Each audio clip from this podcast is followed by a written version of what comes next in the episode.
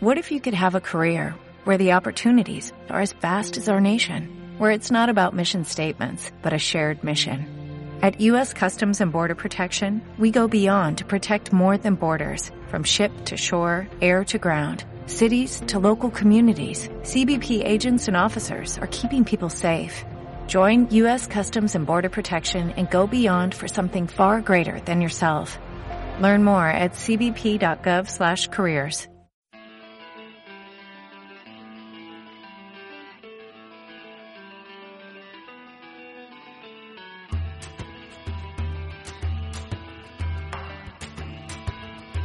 Piedra de toque con Iñaki Macazaga.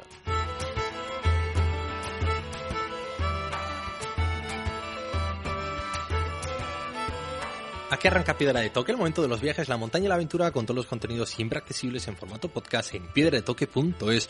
Hoy recorremos Estados Unidos para comprender el origen de las tensiones sociales que sacuden el país y lo haremos siguiendo las huellas del periodista Miquel Reparat que acaba de publicar Las grietas de América bajo la piel de un país dividido con la editorial Península. Tras cinco años como corresponsal de TV en el país, Miquel regresa para recorrer los 250 kilómetros que separan Baltimore con Charlottesville para hablarnos de la muerte de dos jóvenes negros y el cambio dado en todo el país con la llegada de Donald Trump y los retos que plantea para muchos movimientos sociales. Hoy en Piedra de Toque recorremos las raíces del odio en Estados Unidos con las claves del corresponsal Miquel Reparo.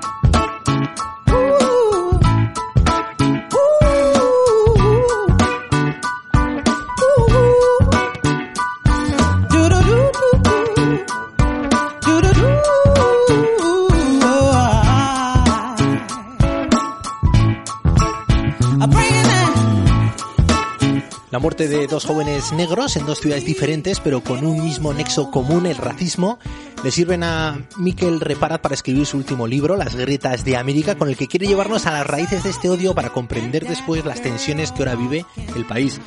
Egunon, Miquel. Egunon.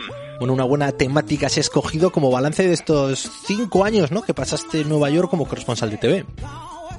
Sí, en Nueva York y, lo largo y ancho del país, ¿no? Y esto ha sido un poco lo que, lo que después me ha llevado a, escribir el libro, de todas esas notas que se te quedan en el tintero, ¿no? Porque los que hacemos radio y televisión, pues al final solo tenemos un minuto para contar las historias, ¿no?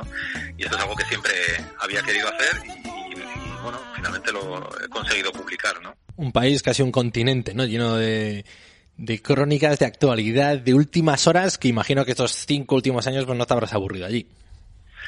Sí, no, no hay tiempo para aburrirse. Eh, por un lado, porque sobre todo los años de Trump han sido, vamos, una locura absoluta para los corresponsales que trabajamos eh, en Estados Unidos y también porque el país en sí eh, es, es, inabarcable, ¿no? La diversidad de Estados Unidos, el, la cantidad de historias que se generan, las, eh, los personajes que te encuentras por el camino, ¿no? Es algo eh, inagotable y que, y que da para mucho, ¿no? Y, en este libro, en las grietas de América, yo cuento solo una pequeña parte de eso, ¿no? Pero desde un enfoque siempre, eh, pues, eh, hecho con mucha honestidad, ¿no? Eh, he intentado que todo lo que se cuenta en el libro, eh, pues, sea verídico y son entrevistas reales y, eso es lo que, lo que al final he intentado trasladar, ¿no? Está claro que es un libro escrito desde mi punto de vista como periodista europeo que se ha pateado Estados Unidos, pero, pero también con esa voluntad ¿no? de, de contar un conflicto y de contar una, una realidad que, que, existe y que está condicionando pues la política del país eh, en los últimos años. Y decía que puede ser un buen balance o muy representativo de esas últimas horas, ¿no? Que son las tensiones que vive ahora Estados Unidos. Llegaste con un presidente Obama, el primer presidente negro de Estados Unidos, y lo has dejado, ¿no? Con Donald Trump, que puede ser, ¿no? El presidente que está también contagiando a tantos políticos. En el libro hablo de que eh, los periodistas eh, en Nueva York muchas veces eh, eh hacíamos bromas con el, trauma que supuso para Estados Unidos el paso de, de Obama a Trump, ¿no? Decíamos que hemos pasado de, de Obamaland a Trumpistán, ¿no? Y, y es algo que, que, bueno, que también tiene sus, sus claroscuros, ¿no? Porque tendemos a idealizar los años de Obama y a demonizar a, Donald Trump, pero tampoco es así, ¿no? Eh, le, Trump finalmente, y para mí es una de las conclusiones del libro, es, es la consecuencia de, Obama, ¿no? Es la consecuencia de unas políticas eh, puestas en marcha por el primer presidente negro de, la historia de Estados Unidos que alienaron a gran parte de la población, a esa mayoría blanca y conservadora que, todavía sigue mandando en Estados Unidos, ¿no? Y, la, la, conclusión o el, lo que trajo esa, ese cortocircuito que se, que se produjo en esa población eh, blanca conservadora, pues fue el fenómeno Trump, ¿no? Y en 2016 pues nos dio la, la gran sorpresa, ¿no? Una sorpresa que en tu caso te sirve también para ir a las raíces, ¿no? De lo que supone la figura de Trump y lo que suponen ahora las tensiones raciales, que no es casualidad que se den también con el amparo de Trump, sino porque siempre han estado ahí y están casi, no lo dices tú ya en las primeras páginas, en los principios fundacionales de un país muy progresista, pero con este tenón de Aquiles, el supremacismo.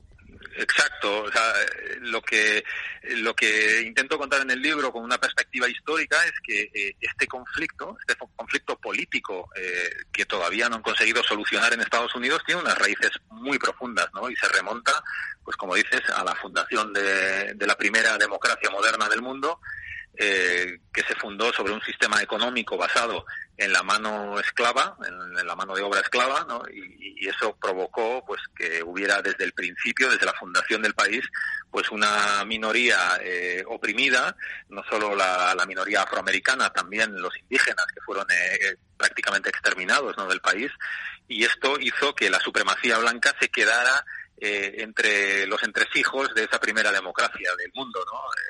Democracia moderna, ¿no?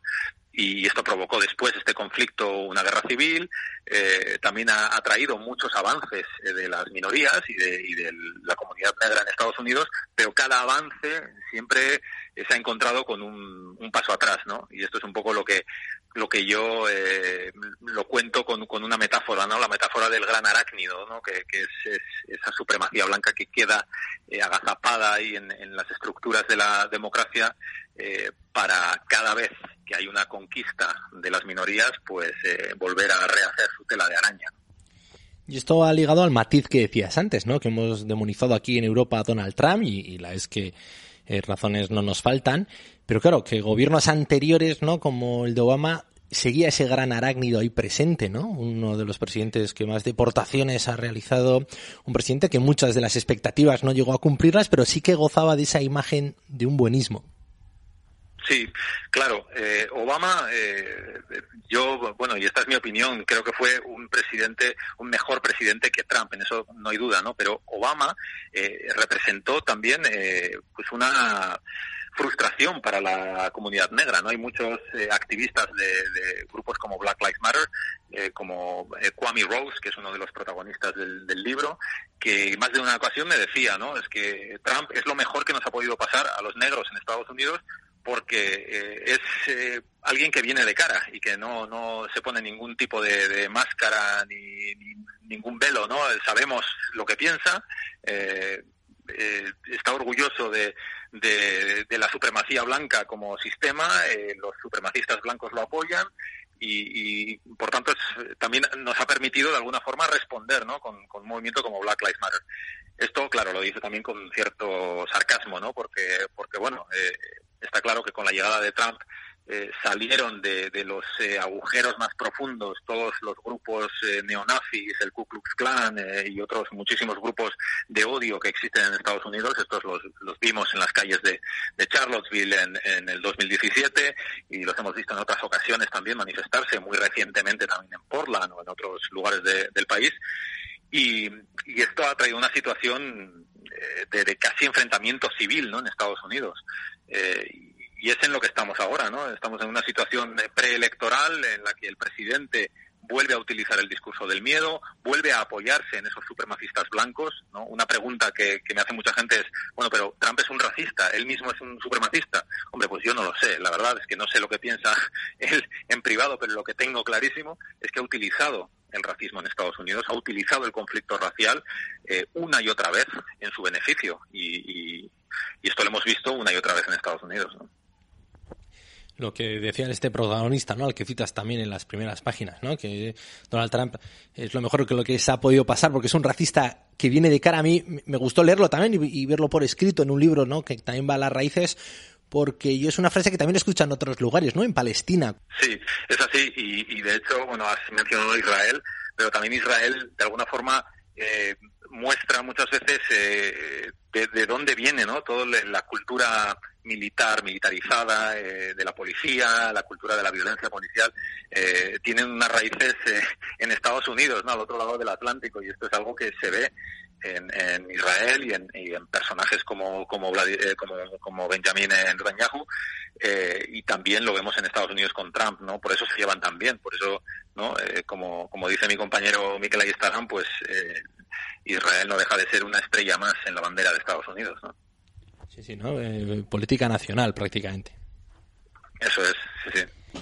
Este libro te plantea un viaje, son 250 kilómetros lo que separan estas dos ciudades, estos dos asesinatos, con el exo común de que se tratan dos personas de piel oscura, pero con tres años de diferencia y con contextos muy representativos para ti para poder eh, desahogarte y dejar a la gente claves para comprender bien lo que es Estados Unidos.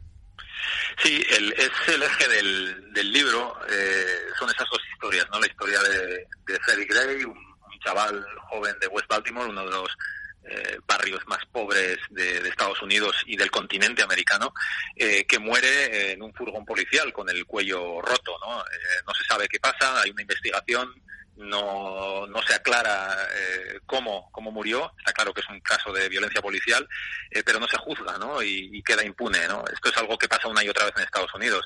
Esa es una de, las historias que se cuentan en el libro, porque a mí me tocó pues seguir la historia, estuve durante los disturbios en, Baltimore, estuve durante el juicio también, y después eh, cuento otra historia, que es la de Heather Heyer, que es esta chica eh, que se manifiesta por primera vez eh, contra los grupos racistas en, Charlottesville, decide salir a la calle, una persona que nunca había participado en estas movilizaciones, y un neonazi eh, la atropella con el coche en un atentado que fue muy, muy mediático y muy conocido, ¿no? Y, muere a manos de este neonazi, ¿no? Yo estuve siguiendo no solo el juicio del neonazi hasta, hasta el final, sino también, pues, la, acompañé a la familia, conocí a la madre de Heather Heyer y, cuento esa historia, ¿no? Esa historia eh, que va desde, desde la muerte de Freddie Gray hasta la muerte de Heather Heyer, pasando por un momento catártico en Estados Unidos que es la, la elección de Trump, ¿no? En, en, eh, en 2016 y, y, es un poco el eje del libro. El libro luego la línea temporal se acerca prácticamente hasta hasta la actualidad, ¿no? Hasta las elecciones de 2020 eh, con la muerte de, George Floyd este verano en Minneapolis eh, y esa es un poco la historia. Luego hay muchas miradas, muchos flashbacks, miradas atrás en, el tiempo y eh, dando un poco de contexto a todo este conflicto, ¿no? Porque al final yo entiendo el libro como una especie de guía, ¿no? Para entender qué está pasando en Estados Unidos, para entender algo que muchas veces se nos escapa, ¿no? Que es esa cultura que existe en Estados Unidos y, esa, ese, conflicto al final, porque no deja de ser un conflicto político eh, sin solución. Todavía. Y no parece que la vaya a tener eh, al corto plazo.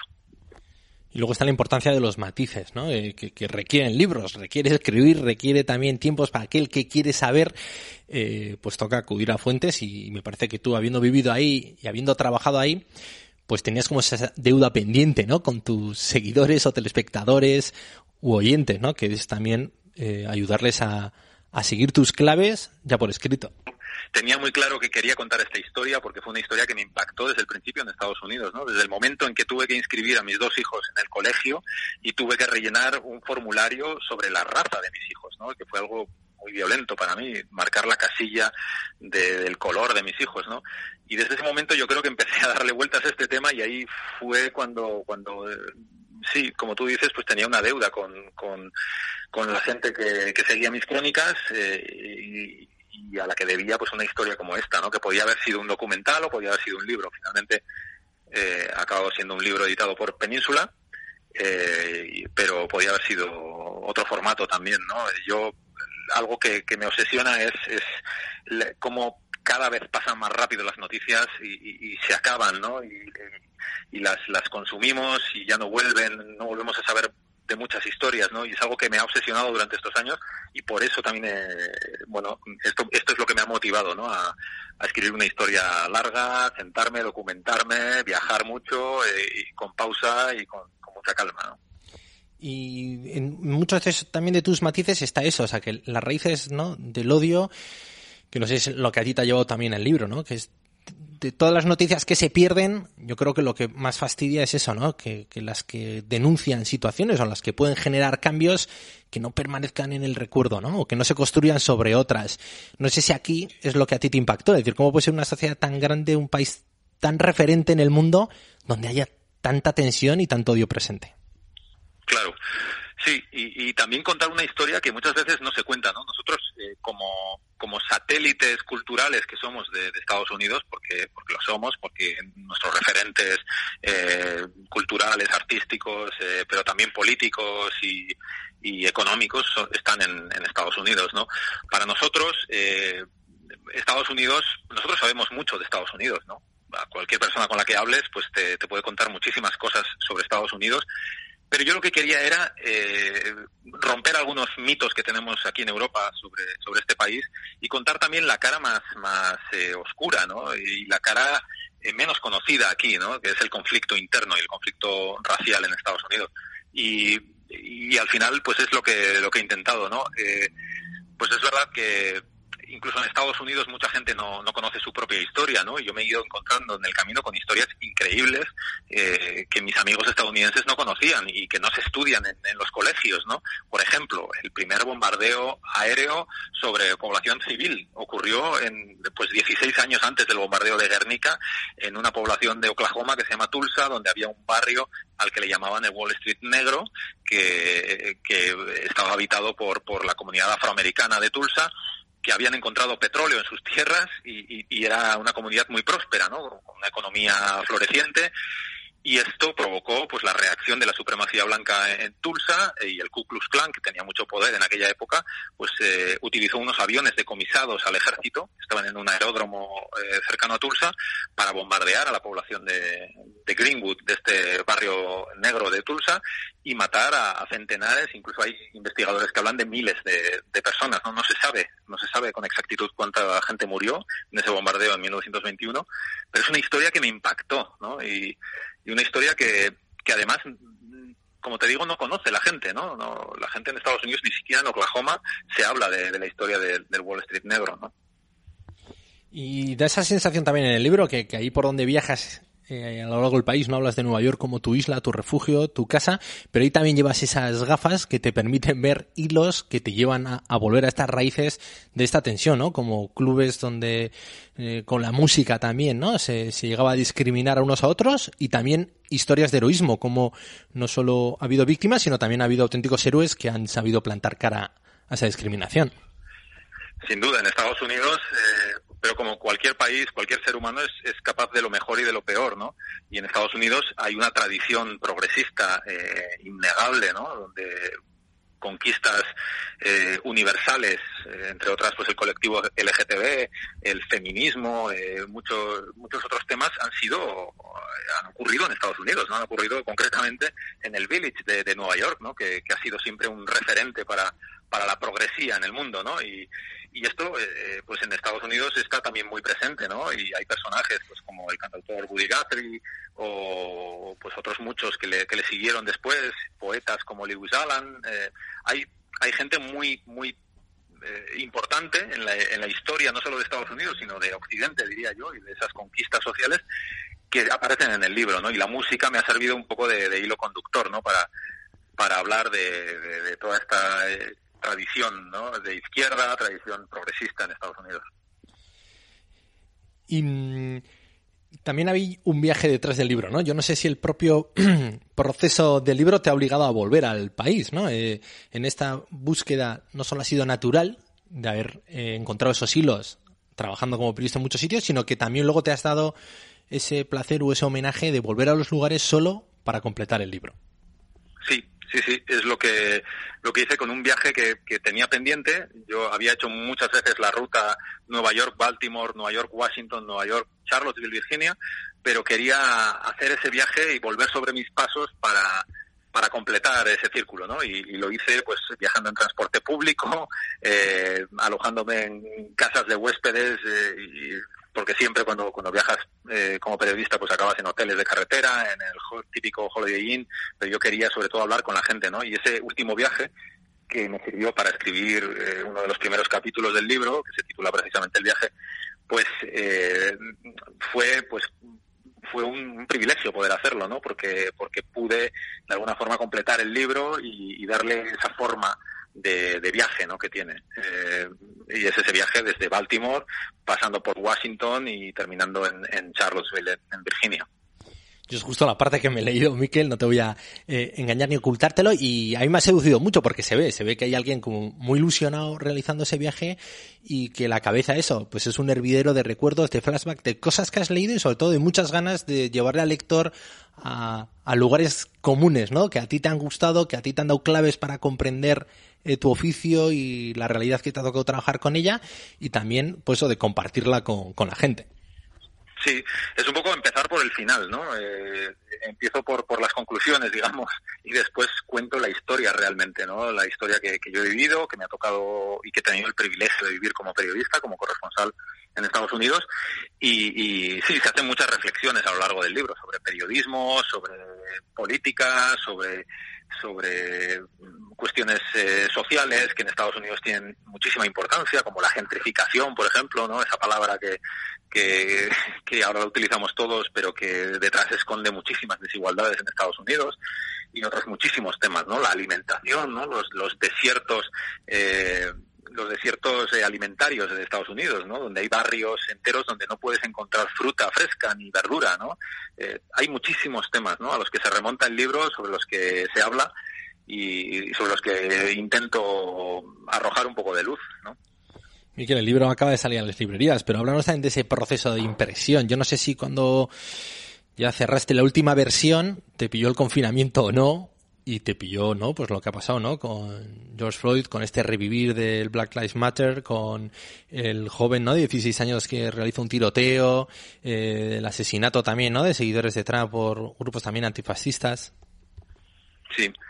Sí, bueno, el último capítulo se titula Continuará, ¿no? Y yo creo que refleja ese título un poco lo que pasa en Estados Unidos. Vamos a seguir con este conflicto durante, durante mucho tiempo, me temo, ¿no? Y no parece que, ni demócratas ni republicanos estén dispuestos a, a cerrar esas zanjas, esas grietas, ¿no? Eh, no parece que interese desde luego a Trump y, y, en este momento Biden estando también en campaña pues eh, pues eh, de alguna forma quiere aprovecharse de, esa situación también no esto eh, lo que nos lleva es a una sociedad absolutamente polarizada donde donde ahora mismo en Estados Unidos hay dos planetas paralelos hay dos, dos dos sociedades que mm, están viviendo un relato totalmente diferente, viven una película eh, que no tiene nada que ver la una con la otra, la película de la Fox y la película de la CNN, eh, y, que no se encuentran en la calle, ¿no? Y esa falta de diálogo y esa falta de, de, relato común, pues, pues me temo que va a hacer que ese conflicto eh, pues siga existiendo durante, durante mucho tiempo. Miquel, el continuará, no sé si, si también eh, entra una mirada también a Europa, ¿no? Eh, lo que ocurre con la moda o con otras tendencias, ¿no? Que surgen en Estados Unidos y van llegando poco a poco, ¿no? A Europa y al resto del mundo por, por ser nuestro patrón cultural. No sé si en la política y, y en esto de consumir cada uno lo que quiere ver o, o el marketing político, ¿no? De hacer al final encender las bajas pasiones de cada uno para que acaben votando lo que quieren, llegará también ese, ese modelo de sociedad y esa falta de comunicación aquí. Sí, bueno, por un lado hay dos cosas, ¿no? Uno, una es la pregunta de que nos hacemos siempre cuando pasan estas cosas, cuando Estados Unidos entra en, barrena, ¿no? Y es si, si se está acabando la hegemonía de Estados Unidos en el mundo, ¿no? Y esto es algo que, que bueno, pues eh, yo creo que hay muchos síntomas de ello, ¿no? Con, con la aparición de China como gran potencia y otros muchos temas. Y luego, pues está el, el, tema del, del conflicto, ¿no? Eh, como tal en Estados Unidos y, y, cómo lo vemos desde aquí. De hecho, yo creo que hay muchísimas tendencias de Estados Unidos que han llegado aquí enseguida, ¿no? Después del fenómeno Trump apareció eh, Vox en España, por ejemplo, ¿no? O aparecieron eh, grupos de extrema derecha con un discurso muy parecido al de Trump, con con unas formas de populistas de dirigirse a, los votantes eh, ideadas por, por Steve Bannon, ¿no? que fue el, director de campaña de, Trump y, que hizo el salto a Europa, ¿no? Es algo deliberado. Eh, partidos como Vox han bebido de ahí, de esa tradición nacional populista, ¿no? Y el nacional populismo todavía sigue teniendo mucha fuerza, no solo en Estados Unidos o en Brasil con Bolsonaro, sino también aquí en Europa, ¿no? Y, eh, donde, donde en algunos lugares pues es segunda fuerza, ¿no? En muchos países europeos. Eh, por tanto, yo creo que por un lado está, está la geopolítica y por otro lado está la cultura, ¿no? Y la cultura política la tenemos aquí, está aquí ya, ¿no? Trump ha llegado a, Europa, ¿no? Puntos de luz, Miquel, ¿por dónde ves también? ¿no? Eh, es un libro que, que, acude a las gretas a través del odio. Yo no sé si también eh, en ese cuaderno tuyo de, notas y reflexiones también hay muchos puntos de luz, ¿no? Y, y lo mismo que, que Europa pues sigue a Estados Unidos, también Europa puede ser un, una palanca, ¿no? Para frenar ese viraje de Estados Unidos hacia el odio y, y, todos esos grupos, ¿no? Que ahora en las redes sociales pues ponen un hashtag y, y se convierte en, viral y si es una acción para cambiar o denunciar algo, también conseguimos, ¿no? Denunciar entre todos lo que está ocurriendo en ese país. Sí, yo creo que el movimiento Black Lives Matter ha tenido eco más allá de las fronteras de Estados Unidos, ¿no? Y hemos eh, abierto el debate del, racismo y de la supremacía en muchos países, ¿no? Donde, donde pues muchas veces no existe ese debate, ¿no? Eh, yo creo que eso es una de las partes eh, positivas de, de, toda esta historia, ¿no? Pero, pero bueno, eh, yo creo que habrá que ver también en cada país y en cada lugar cómo, cómo afectan estas, estos debates, ¿no? Hemos visto, en, no sé, en Australia, en, el Reino Unido, en Francia también, ¿no? Eh, yo creo que no es un libro las grietas de América, a pesar del título, no es, un libro pesimista tampoco, ¿no? No, no cae en, lo apocalíptico, ¿no? De hecho, yo creo que Estados Unidos, y, se cuenta al final del libro, Estados Unidos es referente todavía, sigue siendo referente en muchísimos ámbitos, ¿no? En, el ámbito de la tecnología, por supuesto, de la ciencia, de la investigación, del arte, de la cultura. Eh, sigue siendo una especie de, Alejandría moderna, ¿no? Eh, sobre todo Nueva York, ¿no? que es, es, un poco la, imagen de, de, la ciudad más resplandeciente del mundo, ¿no? diría yo. Eh, esto todavía sigue siendo así. De hecho, Estados Unidos es un país donde, donde ocurren cosas, eh, eh, vamos, que nos, que nos cambian la vida también a mejor, ¿no? Entonces, bueno, yo creo que no hay que caer tampoco en, ni en lo blanco ni en lo negro, ¿no? Es, es, hay muchísimos grises y, en el libro creo, creo, y por lo menos lo he intentado, se reflejan también. Bueno, Miquel, para terminar, algo que me gusta siempre preguntar mucho, ¿no? Eh, tu propuesta literaria. ¿Qué estás leyendo, Miquel? ¿no? no sé si estás leyendo algo que te sigue manteniendo en contacto con tu última corresponsalía o no. que ¿Con qué alimentas esa mirada tuya? Sí, bueno, acabo de terminar el último libro de, de Arcaiz Cano, eh, Fakir Ravena Ocha, que no tiene nada que ver con, con Estados Unidos. Eh, y entre otras cosas también porque durante el proceso de escritura del libro, pues he leído muchísimos libros eh, sobre, sobre historia, sobre sociología, sobre eh, economía, temas eh, estadounidenses, ¿no? Y también, bueno, los últimos libros que he leído, pues me he intentado un poco evadirme, ¿no? Salir un poco de, ese círculo. Pero hay libros eh, muy recomendables que, que se, sobre, sobre Estados Unidos para entender Estados Unidos. Y si me permites uno, te doy un título que es Las once naciones americanas, que es de, es de un escritor que se llama Colin Woodard y que es una maravilla de libro, ¿no? Es una maravilla porque cuenta eh, las, eh, se titula Las Naciones Americanas, cuenta el, el, eh, el origen de, de, toda la población europea en Estados Unidos, ¿no? Y cómo cada eh, zona de Estados Unidos pues tiene una influencia política diferente y, y eso te, te, ayuda a entender eh, por qué son los estadounidenses como son, ¿no? Por qué son así los hillbillies de los Apalaches y por qué los sureños piensan como piensan y por qué la costa este o Nueva York es como es, ¿no? Es, es un libro muy, muy recomendable. Colin Woodard se llama el, el escritor. Pues nos lo apuntamos, Miquel. Y nada, es que recasco por guiarnos. Lo que nos apuntamos y ya por lo menos está en mi mesilla son Las Gretas de América, bajo la piel de un país dividido, tu último libro editado por Península. Seguimos en contacto, Miquel. Muy bien, un abrazo.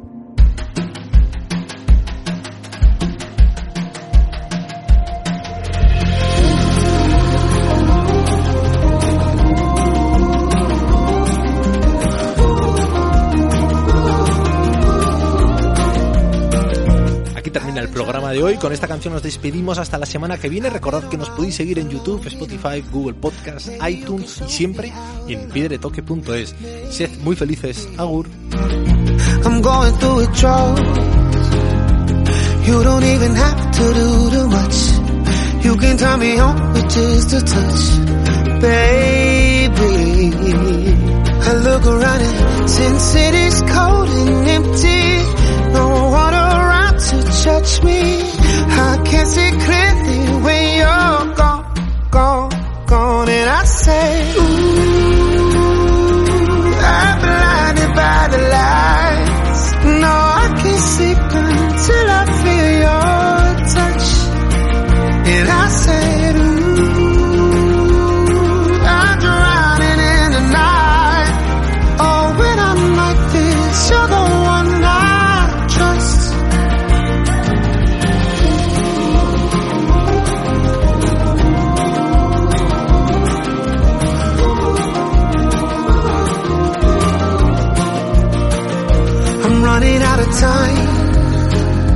Cause I can see the sun light up the sky. So I hit the road in overdrive, baby.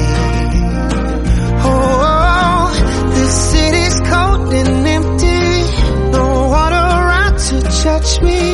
I can't see clearly when you're gone, gone, gone. And I say,